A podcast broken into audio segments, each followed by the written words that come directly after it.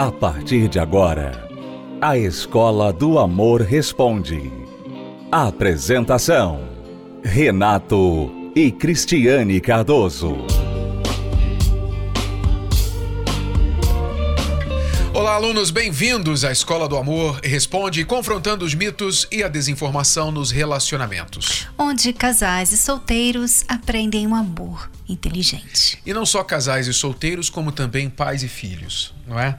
Nós falamos, Cristiane, neste último domingo, com pais e filhos, sobre o assunto da maturidade, porque muitos pais hoje em dia se frustram com filhos imaturos. É, e você vai ouvir agora um pouquinho dessa palestra. Preste Acompanhe, atenção. a gente já volta para responder perguntas dos nossos alunos. Nós vamos falar sobre esta indagação, esta pergunta que não se cala na cabeça de muitos pais. Quando é que o meu filho, a minha filha vai amadurecer?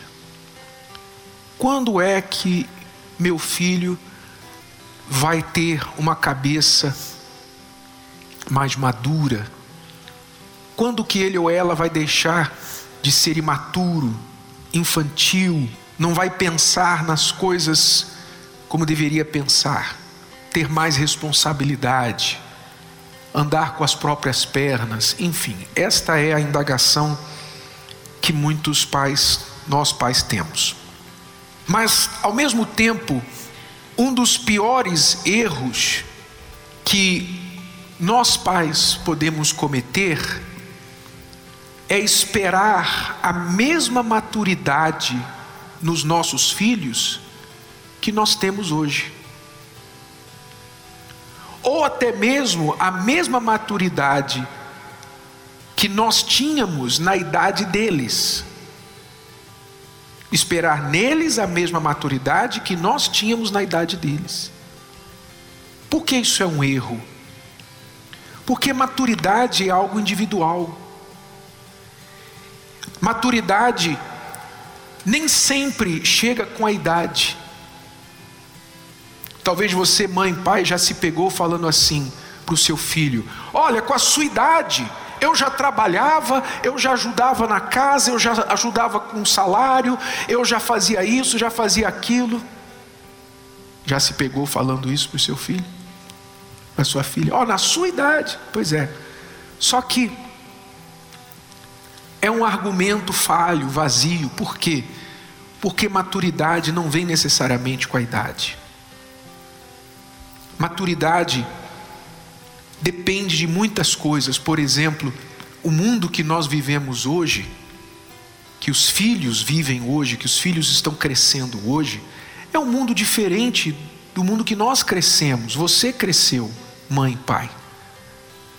Você, mãe, pai aí de 40 para cima, você cresceu em um mundo muito, muito diferente deste mundo que nós vivemos hoje, que os filhos crescem hoje.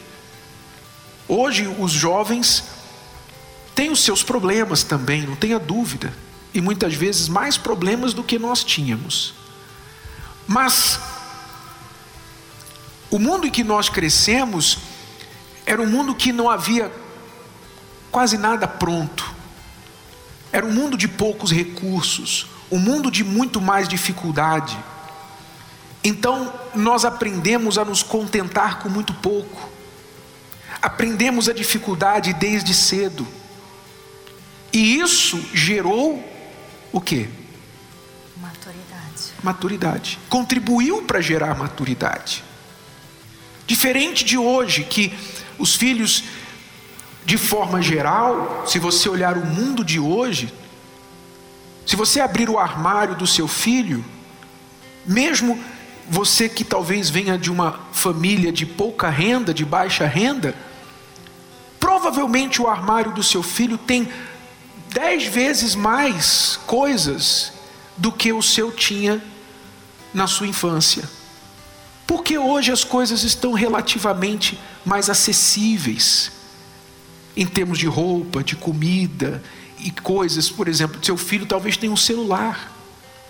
você, você nem sonhava em celular, nem na tua casa tinha uma linha fixa. É ou não é? Então, muitas coisas hoje contribuem para a imaturidade dos filhos e dos jovens. Eles têm maturidade para a tecnologia, maturidade às vezes até para o mal. Maturidade para o mal, tem uma cabeça avançada para o mal.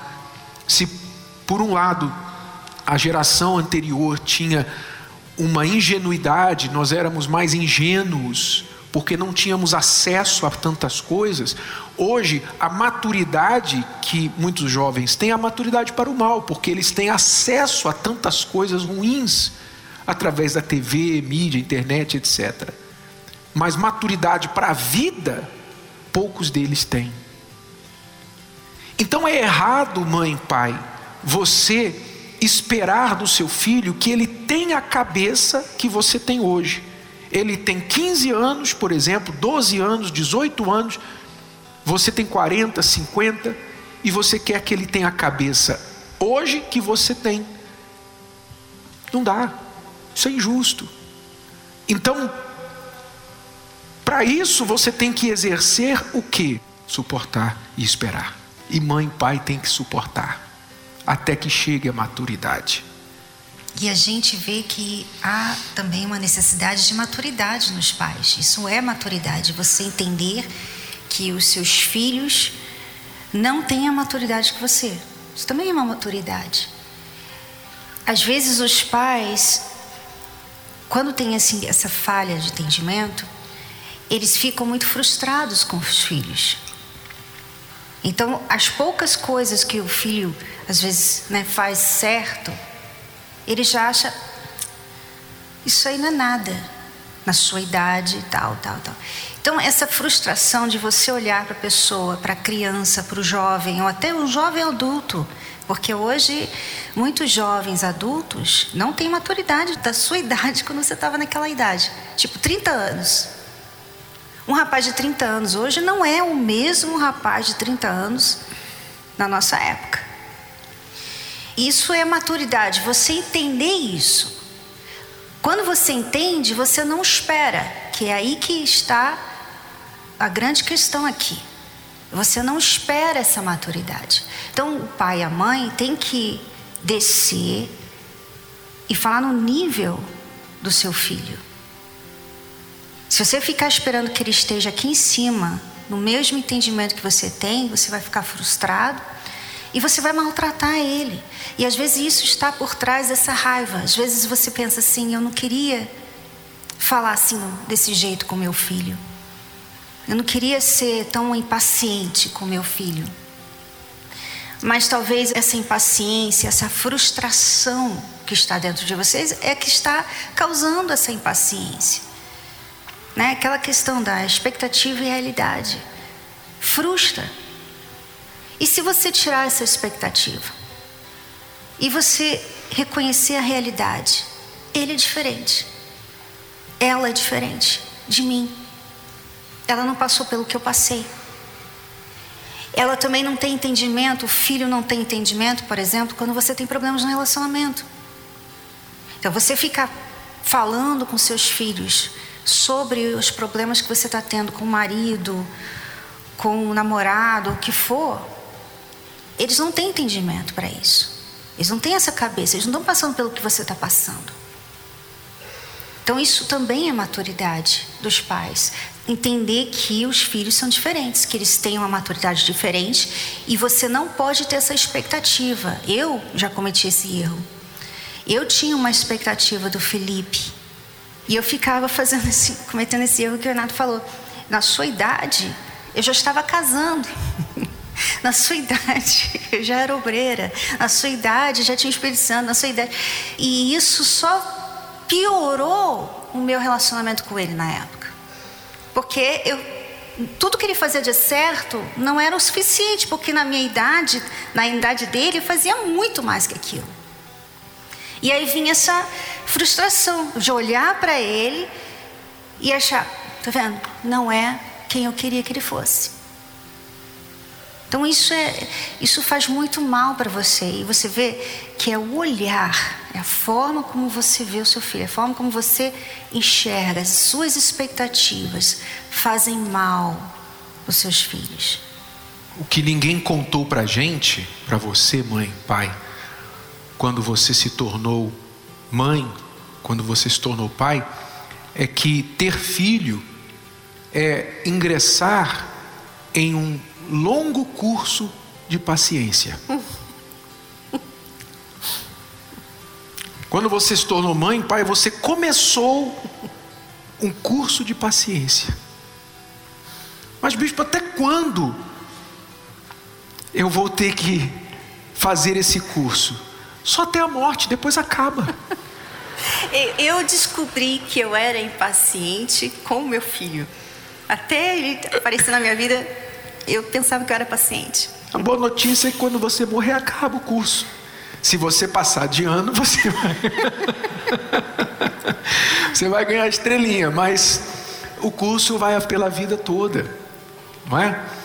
Por isso, mãe e pai, que você não deve ficar poupando seu filho de problemas. Você ama tanto o seu filho que quando ele vai lá e tem uma dificuldade, tem um, um probleminha, você logo, você é aquele pai, aquela mãe super mulher, super homem, super herói, que corre e fica na frente do seu filho para que nenhum mal venha suceder a ele. Ora, essa super proteção prolonga a imaturidade do jovem, do filho ele tem que sofrer as consequências dos seus atos e escolhas. Muitas vezes, ser mãe e pai é você ficar de longe, observando ele colher os frutos das más sementes que ele plantou. Não é maldade, não é vingança, agora você vai pagar. Não. É você, como Deus faz com o ser humano. Você não acha que Deus gostaria de poupar a gente do sofrimento que a humanidade passa? Mas Ele não pode, porque as pessoas têm que aprender que aquilo que elas plantam, elas vão também colher. E isso é que gera maturidade nas pessoas. Então, deixe o seu filho passar pelos problemas, deixe ele passar pelas lutas, enquanto você ora, dá o exemplo e pede a Deus que aquilo que ele está passando, ele venha saber aproveitar até se tornar homem ou mulher de verdade. De que adianta ter sucesso profissional sem ser feliz no amor?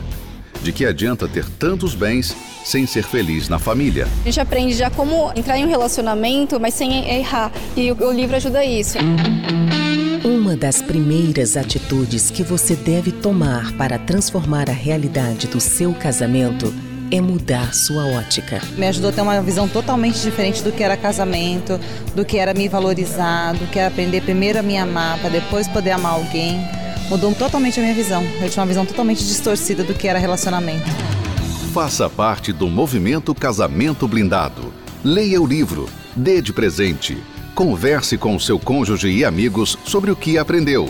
Adquira já pelo site casamentoblindado.com ou ligue para 0 operadora 21 3296 9393. 0 operadora 21 3296 9393. Acesse as redes sociais da Escola do Amor e receba dicas valiosas sobre o amor inteligente. No Instagram, procure pelos canais arroba The Love School, arroba Terapia do Amor Oficial e arroba Casamento Blindado Oficial. Arroba The Love School, arroba Terapia do Amor Oficial e arroba Casamento Blindado Oficial. No Facebook, acesse os canais facebook.com barra Escola do Amor, facebook.com barra Terapia do Amor e facebook.com barra Casamento Blindado, facebook.com barra Escola do Amor facebook.com barra terapia do amor e facebook.com barra casamento blindado. Também acompanhe a Escola do Amor no YouTube. Acesse youtube.com barra canal The Love School youtube.com barra canal The Love School. E além desses canais nas redes sociais, você também pode acessar os sites escola do amor.tv e terapia do amor.tv. Escola do Amor, ensinando o amor inteligente.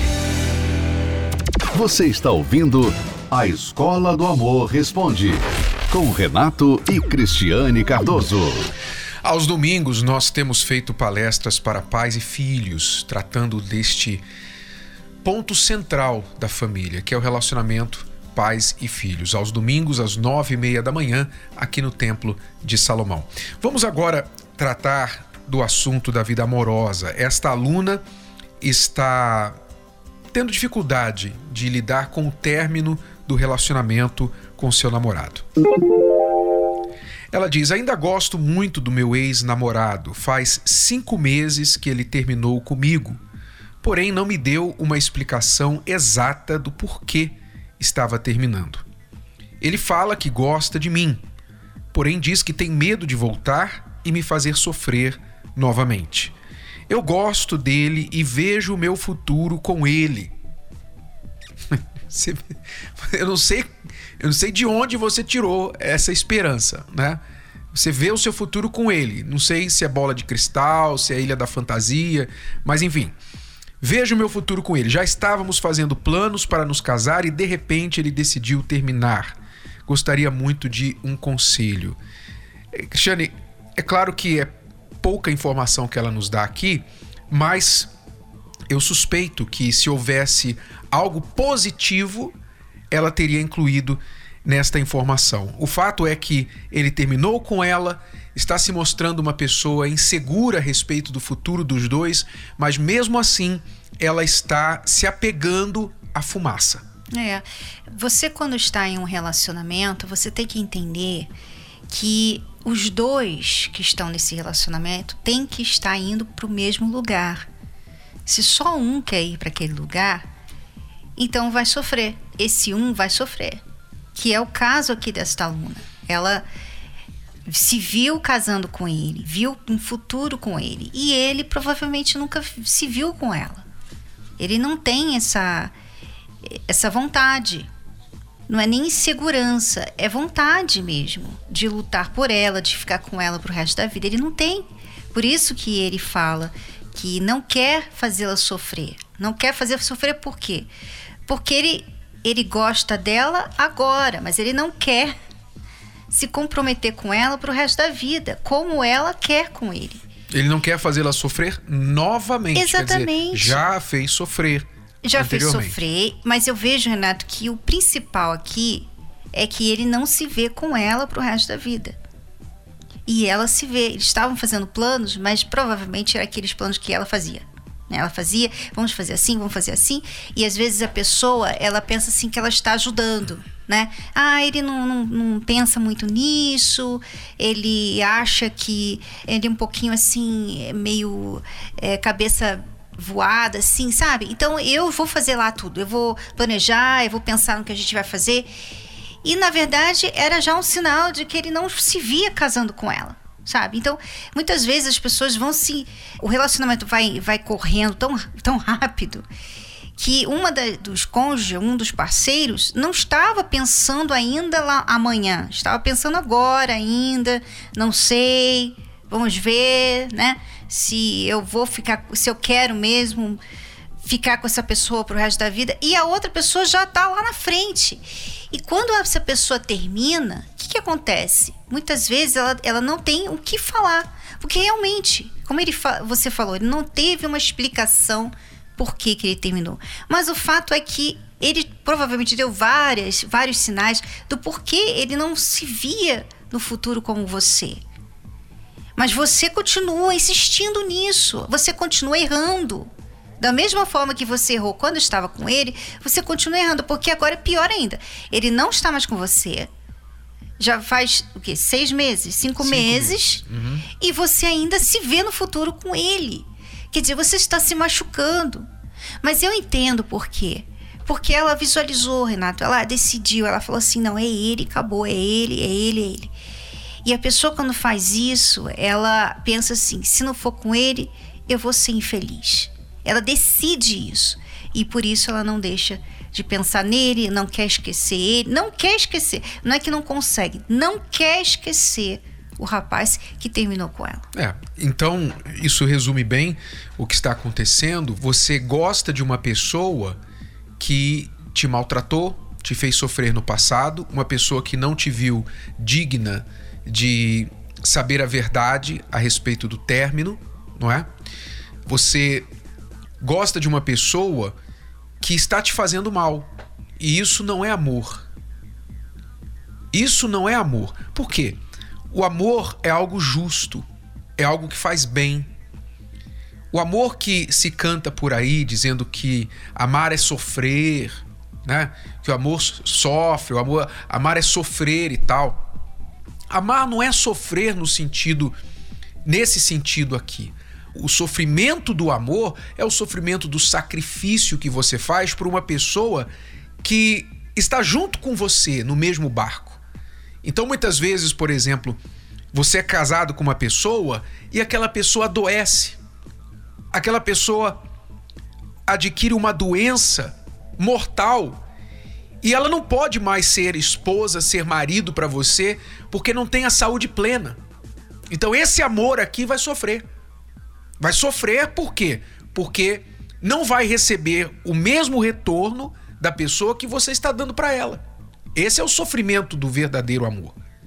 Mas não é o sofrimento de, ah, ele me bate, ele me trai, ele mente para mim, ele termina do nada e depois fica um mês sem falar comigo, me bloqueia, depois me procura de novo só para sexo. Isso não é o sofrimento é do amor, amor verdadeiro. masoquista isso aí. É, isso não é, isso não é amor. Isso é carência. O que você tem é carência. E você acha que se ele não voltar para você, se não for ele, você não vai achar ninguém melhor que ele. Esse é o verdadeiro problema que você está enfrentando, aluna. Então você diz: quer um conselho. O conselho que nós damos para você é que você entenda o que nós acabamos de falar, que você ouça novamente este conselho, novamente, porque talvez você tenha que ouvir duas, três vezes, quatro, dez vezes antes da ficha cair. Então pega lá esse programa nos nossos podcasts, ouça novamente e entenda que você precisa curar o seu coração desse amor doentio e aprender a se valorizar e que você merece algo melhor do que isso aí. E isso não é amor que você sente por ele. Bom, alunos, esta semana, durante as restrições aqui em São Paulo, quando nós não vamos poder fazer a palestra presencialmente, você poderá acompanhar a nossa palestra pelo univervideo.com ao vivo a partir das 20 horas nesta quinta-feira em qualquer lugar do mundo pela internet.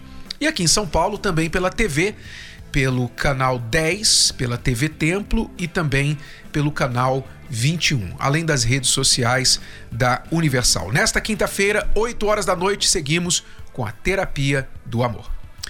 É tudo por hoje, voltamos amanhã neste horário, nesta emissora, com mais Escola do Amor Responde para você. Tchau, tchau. Até lá. Você pode ouvir novamente e baixar esse episódio da Escola do Amor Responde no app Podcasts da Apple Store e também pelo Spotify e Deezer.